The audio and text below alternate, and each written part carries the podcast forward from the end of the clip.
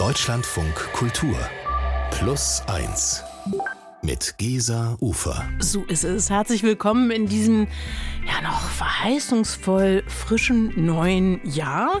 Hier bei Plus 1 stellen wir Ihnen ja jede Woche einen Menschen vor, der uns beeindruckt, dessen Geschichte uns berührt oder auch beglückt oder der auch einfach vielleicht eine sehr spannende Sicht aufs Leben hat. Und genau so jemand ist jetzt bei mir, Andreas Koch. Wie schön, dass du da bist.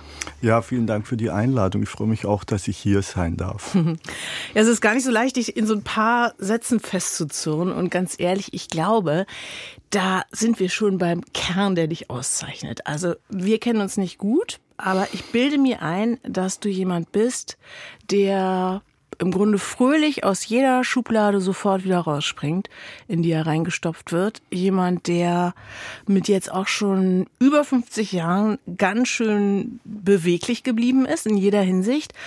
Ob das so stimmt und wie dir das geglückt ist, das will ich in dieser Sendung unbedingt rausfinden.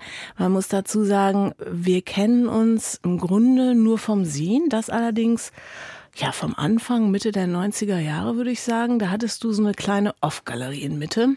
Das war ja damals sehr hip. Äh, da gab es ja mehrere dieser Art. Du hattest die Galerie Koch und Kesslau.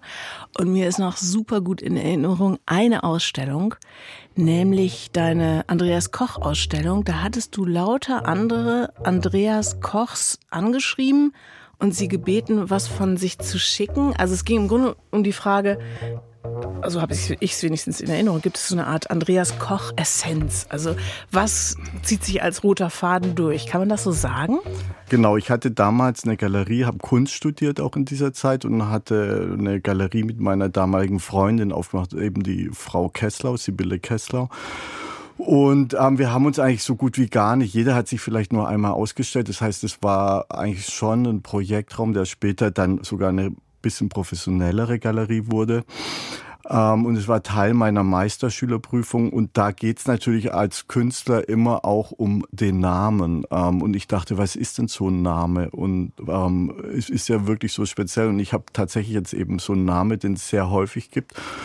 Und hatte eine Telefon-CD ähm, aufgetrieben, wo ich Adressen extrahieren konnte und habe über 1000 Boah. Ach, na, 1000 Andreas Kochs gefunden, hm. Adressen, die, wo ich dann die Hälfte ungefähr angeschrieben habe.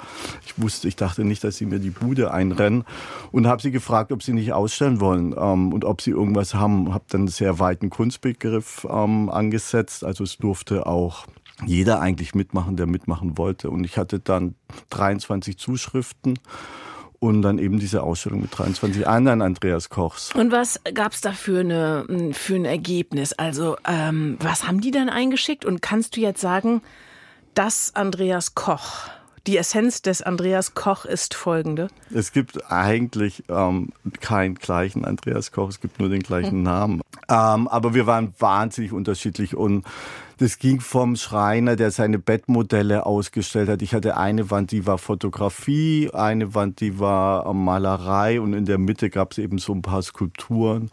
Und eigentlich war nur ein Andreas Koch, würde sich auch tatsächlich auch noch als Künstler bezeichnen. Ähm, der war so zehn Jahre älter als ich.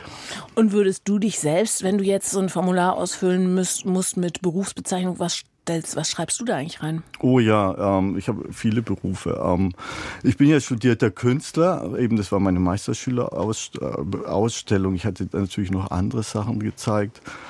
Ich würde alle meine Berufe, ich habe äh, zurzeit mache ich habe ich gerade einen Film gemacht, das ist ein Langzeitprojekt. Ähm, da nehme ich mich alle zehn Jahre auf, ähm, und zwar in der gleichen, im gleichen Wortlaut. Und da kommt am Schluss auch immer meine Berufsvorstellung. Und da sage ich damals, 2003, ich bin Galerist, das bin ich nicht mehr, das habe ich 2004 aufgehört, ähm, Grafikdesigner Künstler, Herausgeber der Zeitschrift von 100, also Autor auch ähm, und Verleger. Das ist quasi der letzte Beruf, der dazugekommen ist.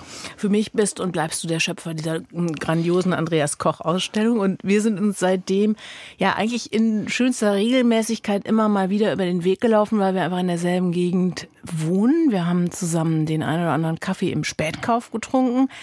Irgendwann haben wir festgestellt, dass wir beide ein Kind haben, das nicht so bilderbuchmäßig regelmäßig nach Plan, ja, sich entwickelt, wenn man so will.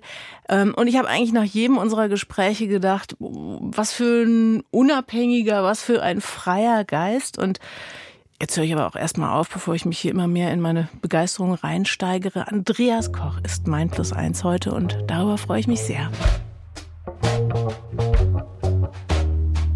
Aber ich würde vorschlagen, wir fangen doch noch mal ganz von vorne an. Gebürtig bist du waschechter Schwabe.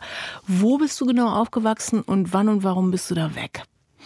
Also geboren bin ich tatsächlich in Stuttgart, aber wir äh, sind, eigentlich meine Eltern wohnten in Kalf im Nordschwarzwald, ähm, was die Geburtsstadt von Hermann Hesse ist, mhm. da kennt man das her. Mhm. Ähm, ja, das war so eine normale Kindheit, würde ich sagen. Meine Eltern, mein Vater war Produktdesigner, meine Mutter ähm, war Lehrerin. Mein Vater ist relativ früh gestorben, da war ich 18 dann bin ich ähm, tatsächlich aus, äh, war, bin ich aus dieser Familie raus, wie man es so eben macht, als nach dem Abitur und wollte erstmal in eine große Stadt.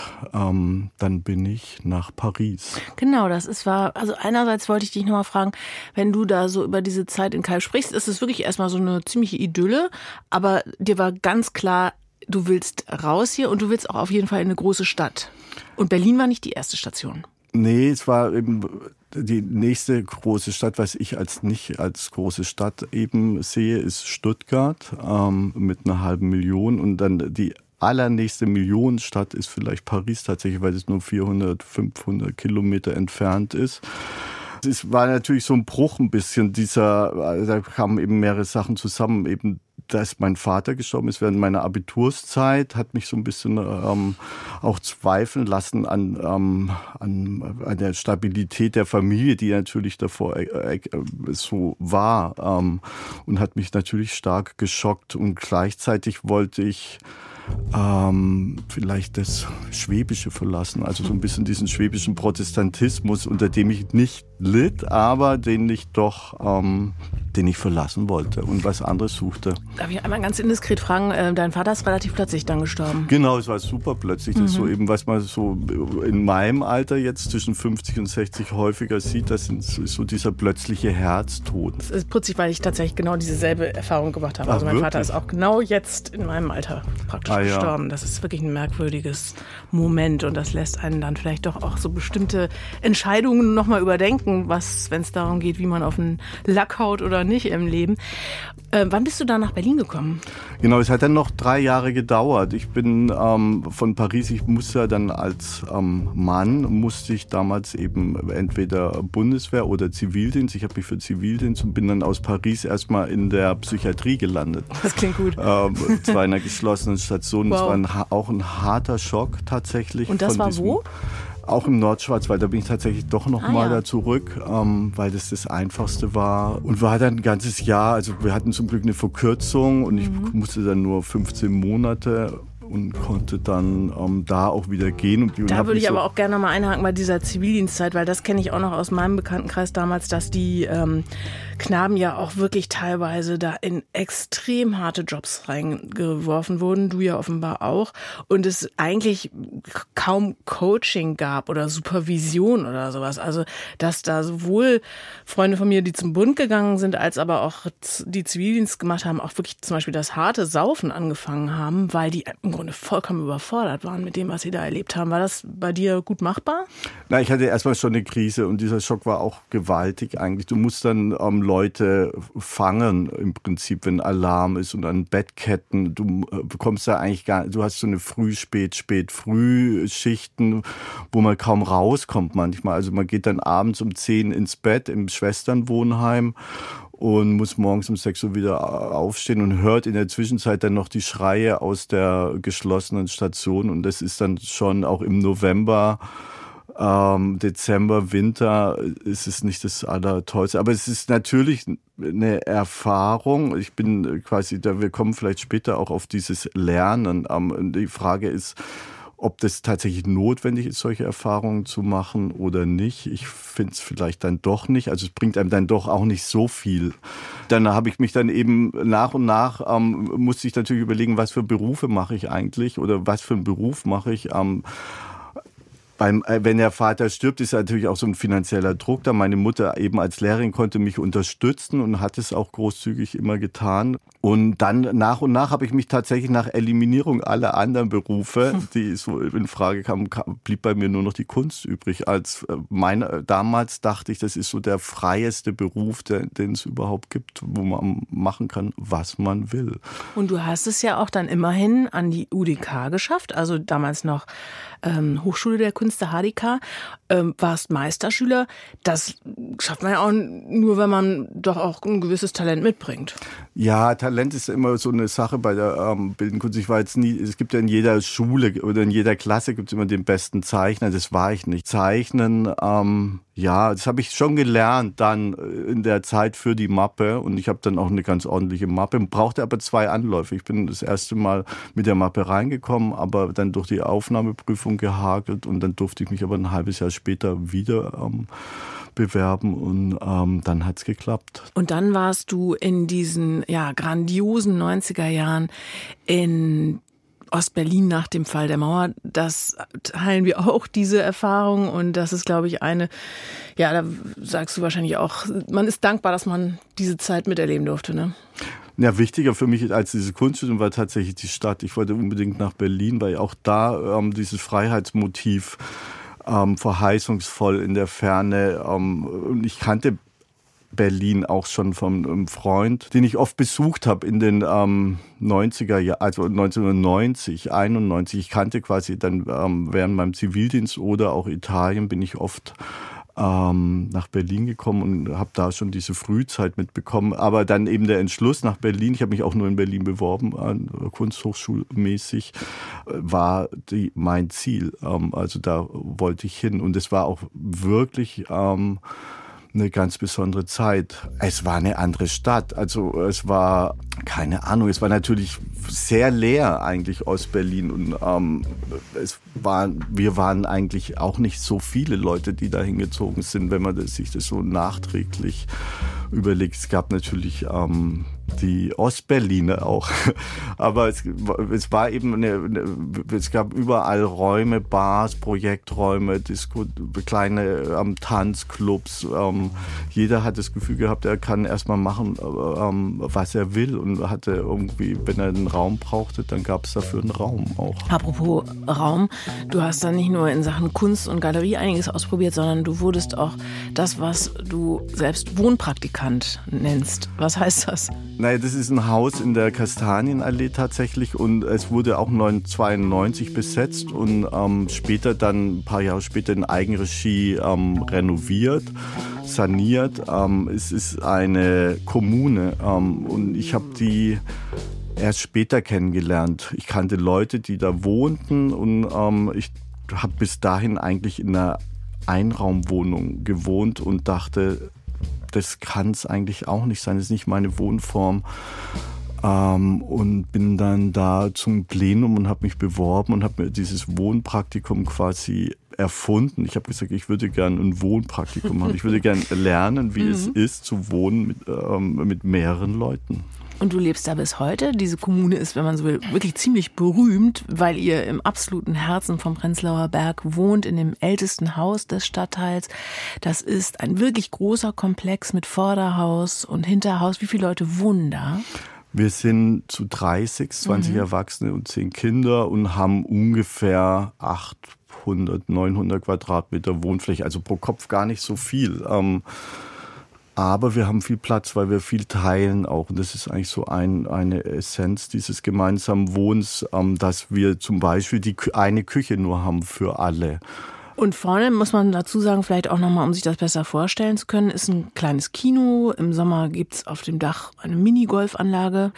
Äh, berühmte Comiczeichner haben ihr Atelier bei euch im Haus. Also das ist schon ein echtes Idyll in diesem ansonsten ja komplett durchgentrifizierten Bezirk, muss man mal sagen.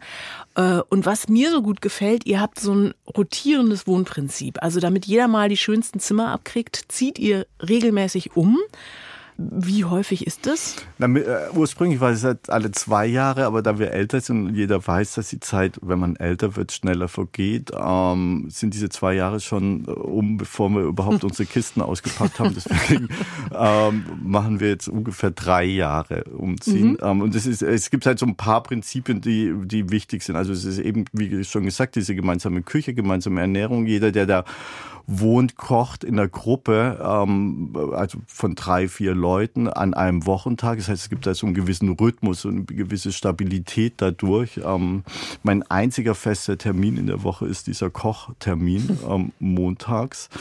Genau, und dann gibt's eben ein Plenum natürlich. Ähm, äh, Für viele sicher ein Albtraum. es ist auch nicht, das immer, da freut man sich nicht immer drauf. Mhm. Aber in dieses Plenumsprinzip, was auch relativ wichtig ist bei uns, wir haben so ein Konsensprinzip. Also das heißt, wir stimmen nicht ab. Die, bei der Demokratie ist es ja oft so, dass es gibt äh, Gewinner und Verlierer und da ist es tatsächlich. Ihr redet, bis alle einer Meinung sind. Genau. Ähm, Ne, muss so sein. Also so, sonst ist, sind eben drei Leute so unzufrieden, ah. dass es dann auf Dauer ähm, das ganze Gefüge sprengt. Erinnert mich jetzt aber wirklich an dieses Podcast-Format, bis alles gesagt ist. Das kann doch ewig dauern, das oder? kann manchmal ewig dauern. Oder manchmal wird eben diese, wird es eben auch nicht gemacht. Also dann ist es eben so, dass diese Sachen, die vielleicht gemacht werden müssten, dann verschoben werden, bis dann irgendwie ein halbes Jahr, ein Jahr vergangen ist und dann, also es ist nicht das effektivste, würde ich sagen, Prinzip, aber ähm, es ist vor allem überleben wir, also mhm. bleiben wir so zusammen. Ja, und schon erstaunlich lange. Und ganz wesentlicher Punkt, du hast auch in dieser Kommune eine Frau kennengelernt, mit der plötzlich die Idee aufkam, sich doch auch vielleicht diesem Projekt Familiengründung zu widmen. Ähm, äh, und das habt ihr gemacht. War euch eigentlich damals klar, dass ihr in der Kommune wohnen bleiben wollt? Also für mich war das eigentlich so fast so eine Bedingung für die Familie, ähm, weil ich eben diese Familienskepsis habe, ähm, so dass ich diese Enge einer Kleinfamilie in einer, in einer, in einer Wohnung ähm, schwer vorstellen kann. Ähm, und deswegen fand ich diese Idee, eine Kinder zu bekommen in der Kommune verlockend und auch da, deswegen habe ich mich auch dafür entschieden, mit äh, Kerstin ähm, zwei Kinder zu bekommen. Und so waren wir auch die ersten also die Kinder kamen so 2007, 2009 sind so die Jahrgänge und bis 2014 war das dann so, bis dann an irgendeinem Moment Kerstin meinte, sie will nicht mehr in der Kommune wohnen, aus verschiedenen Gründen. Ähm, und ich aber meinte, ich ziehe jetzt nicht in eine kleine Wohnung. Und das heißt, ihr wohnt jetzt erstmal so getrennt, aber seid zusammen. Genau, wir sind nach wie vor, wir haben eine Wohnung gefunden für Kerstin, die ist ganz in der Nähe, auch von meinem Büro und auch von der Kastanie. Wir sind tatsächlich eine Familie, ähm, die ähm, nicht getrennt ist, aber zwei Wohnungen hat. Und die Kinder pendeln eben in, von der einen Wohnung zur Kommune und wieder zurück.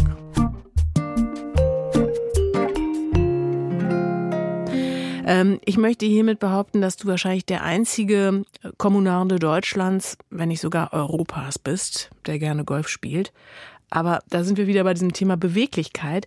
Also du, du passt irgendwie definitiv ganz schwer in irgendwelche Schubladen oder Klischees. Und Golf ist nicht der einzige Sport, den du praktizierst. Was machst du sonst noch alles? Also ich spiele Tennis schon als, ähm, als Jugendlicher ein bisschen, aber nicht so intensiv. Dann spiele ich Tischtennis einmal die Woche nach unserem Kochen bei uns im, ähm, im Essens, Esszimmer. Dann habe ich Boxen angefangen ähm, mit 50 und jetzt Schachboxen. Und das mache ich alles in der Woche ein bis zweimal. Also ich finde auch dieses mit 50 nochmal was ganz Neues anfangen, das ist irgendwie ehrenwert. Aber diese Frage, ob man in dieser jeweiligen Disziplin dann wirklich nochmal so richtig gut werden kann, die kann einen ja schon umtreiben. Also ob das nicht eigentlich alles nur Augenwischerei ist. Also äh, dasselbe fragt man sich ja auch bei Leuten, die nochmal anfangen, eine ganz neue Sprache zu lernen oder nochmal ein Instrument. Also wie weit bringt das überhaupt noch was? Und ich würde vorschlagen, an dieser Stelle holen wir uns nochmal eine ausgewiesene Expertin ins Boot. Zeit für unsere Rubrik. Plus eins. Die Antwort. Eine Frau, die sich schon seit Jahren mit genau diesen Fragen beschäftigt, ist uns jetzt aus Hamburg zugeschaltet. Sabine Schmidt-Lauf ist an der Helmut-Schmidt-Universität Professorin für Weiterbildung und lebenslanges Lernen. Schönen guten Tag. Guten Tag zusammen. Hallo Frau Schmidt-Lauf. Genau, ich darf Sie vorstellen. Sabine Schmidt-Lauf, Andreas Koch, Andreas Koch, Sabine Schmidt-Lauf.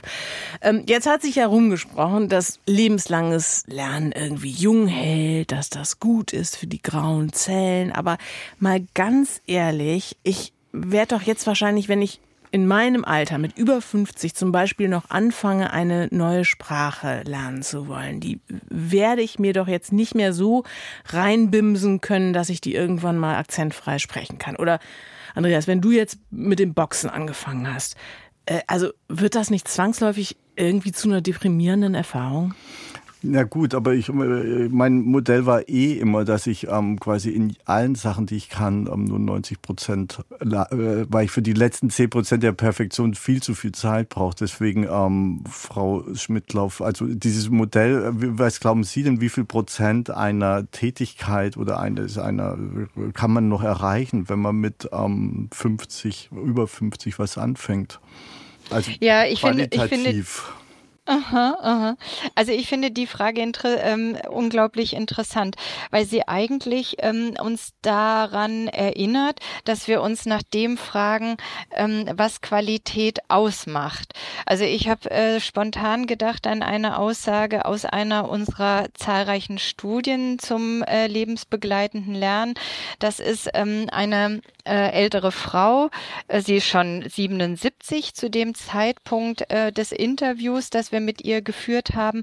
Und sie sagt ganz eindeutig für sich zum einen, das, was Sie eben erwähnt haben, klar, der Kurs, die Teilnahme, sie ist in einem Philosophiekurs, in einem Literaturkreis, das bietet ihr etwas für den Kopf und für den Geist. Aber was sie aussagt ist, ich bin ja schon ein bisschen älter und ich bin gar nicht mehr so darauf aus, so unheimlich viel zu wissen. Also dieses Wissen anzuhäufen und dann bin ich irgendwann bei 100 Prozent, sondern ihr geht es darum, das Verstehen. Diese Welt also und das Leben darin und so weiter, das ist ihr wichtig. Also nicht die Menge an Wissen, sondern das, was sie damit tun kann, die Erkenntnis durch das Wissen, das Verstehen oder die Folge davon. Und was ihr auch wichtig ist, ist, dass sie sagt, in ihrer Situation, es geht ja nicht darum nur, dass sie etwas perfekt sich aneignet, sondern das Lernen selbst führt sie in bestimmte soziale Kontakte, den Austausch mit anderen. Bei ihr ist jetzt noch wichtig, dass es ihr feste Termine in der Woche gibt, die sie sehr wertschätzt. Danach kann sie ihren Alltag strukturieren und dann kann sie ihr Alleinsein wieder genauso genießen wie die Kontakte im Lernen. Und sie ist sogar eine, die dann in der Corona-Zeit sich online im Lernen ausprobiert ausprobiert. Also die, diese Idee immer, es gibt in all unseren Handlungen eine Art Steigerung im Sinne von ein ganz bestimmter Blick auf den Fortschritt. Das ist etwas, was im Alter nochmal anders reflektiert und neu bewertet wird. Und diese Anderswertigkeit wir sprechen auch von sogenannten wider benefits of learning, also das, wo bereichert Lernen das Leben, ähm, indem ich Spaß habe, indem ich, äh, die Menschen sagen, auch ausgeglichener bin. Das sind alles Dinge, die glaube ich, müssen wir auch sichtbar machen. Aber klingt alles wunderbar, würde ich sofort so verstehen, akzeptieren, unterschreiben. Jetzt nochmal ganz praktisch umgesetzt. Wenn man jetzt aber eben mit über 50 nochmal ähm, das Boxen beginnt äh, und wirklich feststellt, mh, gut, man wird nicht so viel besser, wie man besser würde, wenn man das Ganze mit 20 zum Beispiel anfängt, sondern man läuft Gefahr, sich da doch regelmäßig ziemlich vermöbeln zu lassen von Leuten, die vielleicht jünger sind als man selbst. Äh, ist es nicht unterm Strich doch frustig einzusehen, dass bestimmte Sachen auch einfach nicht mehr so fluppen? Ich würde sagen, auch ganz generell und grundsätzlich Lernen ist Bewegung und auch in Bewegung bleiben. Und zwar geistig, thematisch, körperlich, aber auch zum Beispiel sozial-räumlich. Also es erhält, es braucht die Neugierde, aber es erhält auch das Interesse an Neuem. Das ist, glaube ich, etwas, was ich sehr wichtig finde, dass wir dort zu einer Einschätzung und zu einer anderen Bewertung von Bildung als Teil der Lebensqualität kommen und nicht so sehr immer in den Vordergrund rücken, ähm, wie stark ist Bildung oder Lernen Steigerung, also Teil eines Leistungsgedanken und auch Verwertungsgedanken. Mhm. Ich meine, selbstverständlich, das prägt uns über Jahrzehnte. Es geht um äh, Fachkräfte, es geht um Leistungsfähigkeit in Schule, Beruf, äh, Arbeitsleben. Aber das Entscheidende ist doch auch, äh, wie gestalte ich meine Welt und meine Welt mit. Und dieses Bildung als Teil von Lebensqualität in einer Gesellschaft bis ins höhere Alter ähm, nimmt selbstverständlich viele Veränderungen wahr und trotzdem wertschätzt es den das, was an Lernen dann stattfindet, weiterhin. Mhm. Und es ist auch, äh, finde ich, sehr gut, dass es äh, darum geht, zum Beispiel zu sagen, Bildung im Alter ist eben zum Beispiel ähm, Anschlusslernen äh, und nicht so sehr Anpassung an Veränderung. Es geht also um zum Beispiel um Differenzierung, um ähm, um das Ausbauen schon vorhandenem. Und es gibt ja viele Studien dazu, äh, in, in viel, also es bewegen sich ja ganz, ganz viele wissenschaftliche Disziplinen, nicht nur jetzt die Bildungswissenschaft, aus der ich komme. Und da gibt's halt auch spannende Studien, die zeigen, dass bis ins hohe Alter, also die sprechen davon 80 Jahren und mehr, die sogenannte kristalline Intelligenz, das ist so ein Begriff aus der psychologisch orientierten Gerontologie, sehr stabil bleibt und tatsächlich sogar noch zunehmen kann. Also das ist diese Idee, dass ältere Menschen oder der Grundsatz ältere Menschen können auf ein hohes Maß an bereits gelernten Wissen und Können zurückgreifen.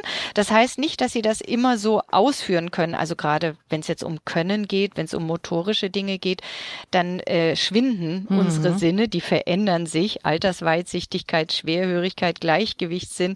Mhm. Und ich glaube, wir müssen uns verabschieden davon, uns zu vergleichen zu messen über diese verschiedenen Lebensphasen oder Alters Größenjahrgänge hinweg, sondern stärker auf das zu äh, schauen, was spezifische Lebens- und Altersphasen eben können. Und über dieses ganz persönliche Wachstum hinaus, glaube ich, sind wir uns auch alle einig, dass wir uns als Generation ja auch grundsätzlich bewegen müssen, um hier ja Dinge im großen Stil vielleicht auch verändern zu helfen. Ein großes Plädoyer also für die kristalline Intelligenz. Sabine Schmidlauf lehrt an der Hamburger Helmut Schmidt Universität Universität Weiterbildung und lebenslanges Lernen. Ganz herzlichen Dank. Danke, Frau Schmidtlauf. Ja, sehr gerne. Und liebe Hörerinnen und Hörer, wenn Ihnen gefällt, was Sie hier hören und Sie Lust haben, uns regelmäßig und automatisch zu erleben, dann abonnieren Sie gern unseren Podcast. Den finden Sie in jeder Podcast-App Ihrer Wahl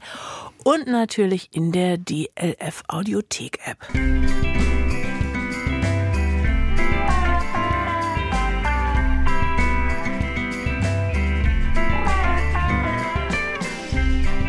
Und nach wie vor bei mir der multiple Sportler, Golfspielende Kommunarde, Künstler, Grafik- und kunstaffine Verleger, Zeitschriftenherausgeber und aber eben auch Familienmensch, Andreas Koch. Und das ist auch noch ein ganz wesentlicher Aspekt, über den ich gern mit dir noch kurz sprechen möchte.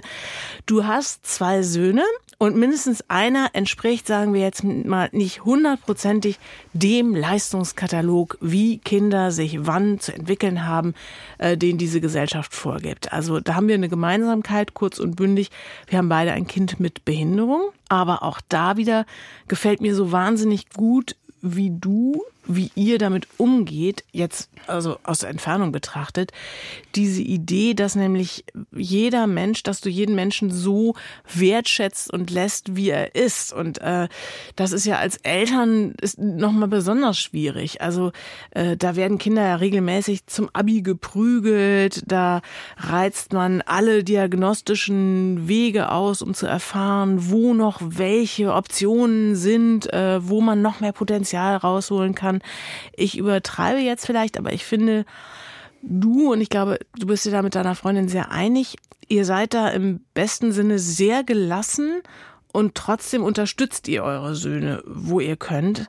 Ich weiß ja, nicht, würdest also du da... ich glaube, jede Familie ähm, hat ja irgendwie so ein bisschen die Tendenz und da bin ich eben auch sehr skeptisch ähm, in diesem Art ähm, ähm, bildungsdynastischen Denken. Die Kinder, es geht immer so weiter, die Kinder machen Abitur, machen dann das gleiche wie, also machen am besten dann halt ein super Studium und gehen dann in ihren Beruf und das war eben bei uns eben von Anfang an nicht so und es war klar, dass es eben so nicht sein wird und ähm, und natürlich ähm, ist es eben diese Frage der Inklusion und Exklusion. Und wir haben Jakob dann bewusst auf eine Schule geschickt, die inklusiv unterrichtet und da ähm, findet man gar nicht mehr so viel. Also das eigentlich zeigt sich ja ähm, so eine Behinderung in Anführungszeichen immer, je älter die Kinder werden, desto ähm, stärker, größer wird so die, desto größer wird so dieser Gap. Als hm. Kleinkind ist natürlich kein Kleinkind reden, aber wenn, wenn dann ähm, ähm, diese Lücke wird immer, immer größer und das ist dann eben auch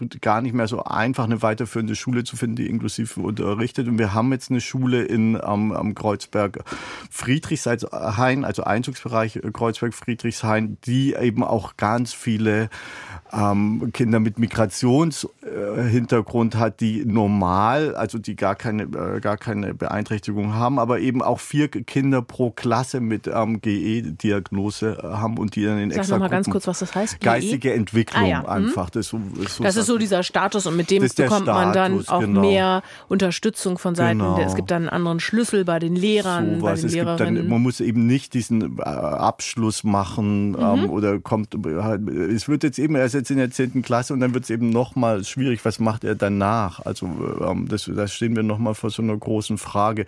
Bis jetzt lief alles gut. Also bis jetzt, er ist ja super integriert in der Schule, hat wirklich ähm, auch Freunde da, auch weil vielleicht ähm, Kinder mit migrantischem Hintergrund andere Exklusionserfahrungen eben machen, können die auch eben Jakob ähm, besser akzeptieren oder eben auch schützen ähm, vor, ähm, vor Diskriminierung äh, eben. Und da ist er eigentlich ganz gut aufgehoben. So. Und jetzt geht es eben darum, was kann er noch, kann er einen Beruf lernen, einen normalen Beruf? Oder da gibt es auch wieder so Reha-Ausbildung, also oder gibt es eben nur diesen Weg der Behindertenwerkstätten, was irgendwie, was ich, weiß ich, was ich jetzt gar nicht schlimm fand, aber es wäre auch toll, wenn er in einem normalen ähm, beruflichen Umfeld einfach leben könnte und da ähm, arbeiten wir dran. Also wir gucken jetzt, ob er auf eine Berufsschule gehen kann und eben da auch inklusiv. Trotzdem glaube ich, dass also immer wenn ich dich auch so erlebe, dass das nicht das zentrale Thema in eurem Leben ist. Also dass ihr nicht die Arbeitsgruppe das behinderte Kind seid, nee. sondern dass das ist nicht die zentrale Baustelle, sondern in weiten Teilen seid ihr einfach auch sehr zufrieden und und und äh, lasst euren Sohn wie er ist. Genau, wir lassen beide Kinder, wie sie sind. Ähm, und dazu gehört auch manchmal, dass sie ähm, vielleicht zu viel I iPod gucken ähm, und dass wir eben jetzt nicht darauf drängen, dass die ähm, ihre Hausaufgaben machen, die sie eh, glaube ich, gar nicht haben.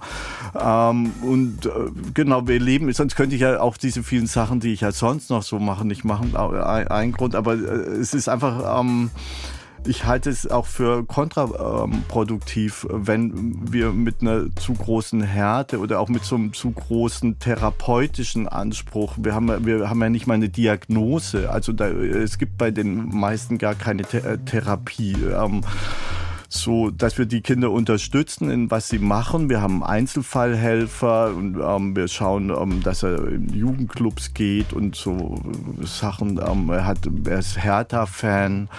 Ähm, er hat seine Interessen ähm, und dann machen wir mit. Ich gehe auch mit zu Hertha spielen. Es gibt einfach genug Sachen, die wir auch zusammen machen und wir sehen uns auch recht häufig.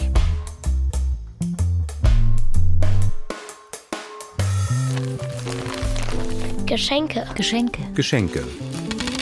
Das Geschenk ist aus Gold, klein, rund, so wie ein O, sehr dezent, sehr hübsch. Es ist ein Ring. Ich hatte einen Freund und im August habe ich Schluss gemacht, weil ich in einem anderen verliebt war. Er wollte aber weiter mit mir bleiben ich liebte ihn auch, weil ich habe die Fähigkeit manchmal mehrere Menschen zu lieben. Aber ich war richtig an dem anderen verliebt. Mir war klar, mit dem bleibe ich und mit dem Freund will ich nicht mehr. Und ich glaube, da ich es immer gezeigt habe, dass natürlich liebe ich dich, aber ich will nicht mehr mit dir bleiben. Und er hatte Hoffnung deswegen. Und im November war mein Geburtstag und er hatte aber einen Monat davor schon vorbereitet für das Geschenk. Dein Geschenk, du wirst es lieben, du wirst es lieben. Und ich war so, ah wow, okay, ist das äh, dieses Buch? Nein, nein, viel besser. Okay, ist es vielleicht dieser Rock? Nein, nein, das ist kein Vergleich, es ist einfach viel, viel besser. Und am Tag meines Geburtstags war ich echt so, wow, was kommt jetzt? Und das kam. Ein Hochzeitsring eigentlich ein Heiratsantrag. Ich machte es auf und mein Gesicht, also ich konnte es nicht glauben. Es ist ein Ring. Ich will bloß nicht mehr, mehr seine Freundin sein. Wie konnte ich dann heiraten? Das ist so, wo hat er den Sprung gemacht? Was für eine Brücke? Es ist unmöglich. Er wollte mich überzeugen, genau. Er wollte, dass ich, ich würde finden, dass, wow, jetzt er liebt mich. Und deswegen bleibe ich mit ihm.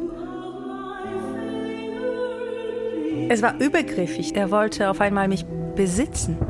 Ein Geschenk für mich bedeutete, ich musste zurück zu ihm und ihm gehören. Es machte absolut keinen Sinn.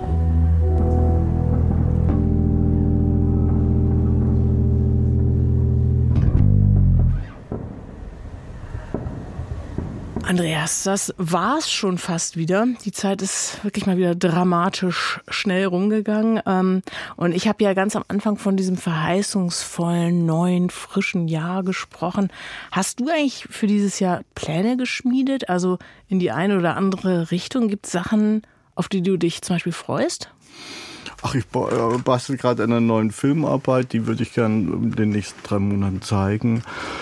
Ansonsten geht es so weiter. Ich habe ja wirklich sehr viel Abwechslung. Ähm. So oder so. Also ich wünsche dir jetzt für deine nächsten Pläne alles Gute. Wir laufen uns. Ich wünsche dir jetzt für deine nächsten Pläne alles Gute. Wir laufen uns bestimmt ganz bald wieder über den Weg. Hoffe ich jedenfalls sehr. Ich freue mich äh, sehr drauf und äh, bedanke mich sehr, dass du heute hier warst. Vielen danke, Dank. ich danke auch, ja. Andreas Koch, Künstler, Buchgestalter und übrigens auch Herausgeber der Zeitschrift von 100 im Netz zu finden unter von 100.de. Auch dafür eine dringende Empfehlung.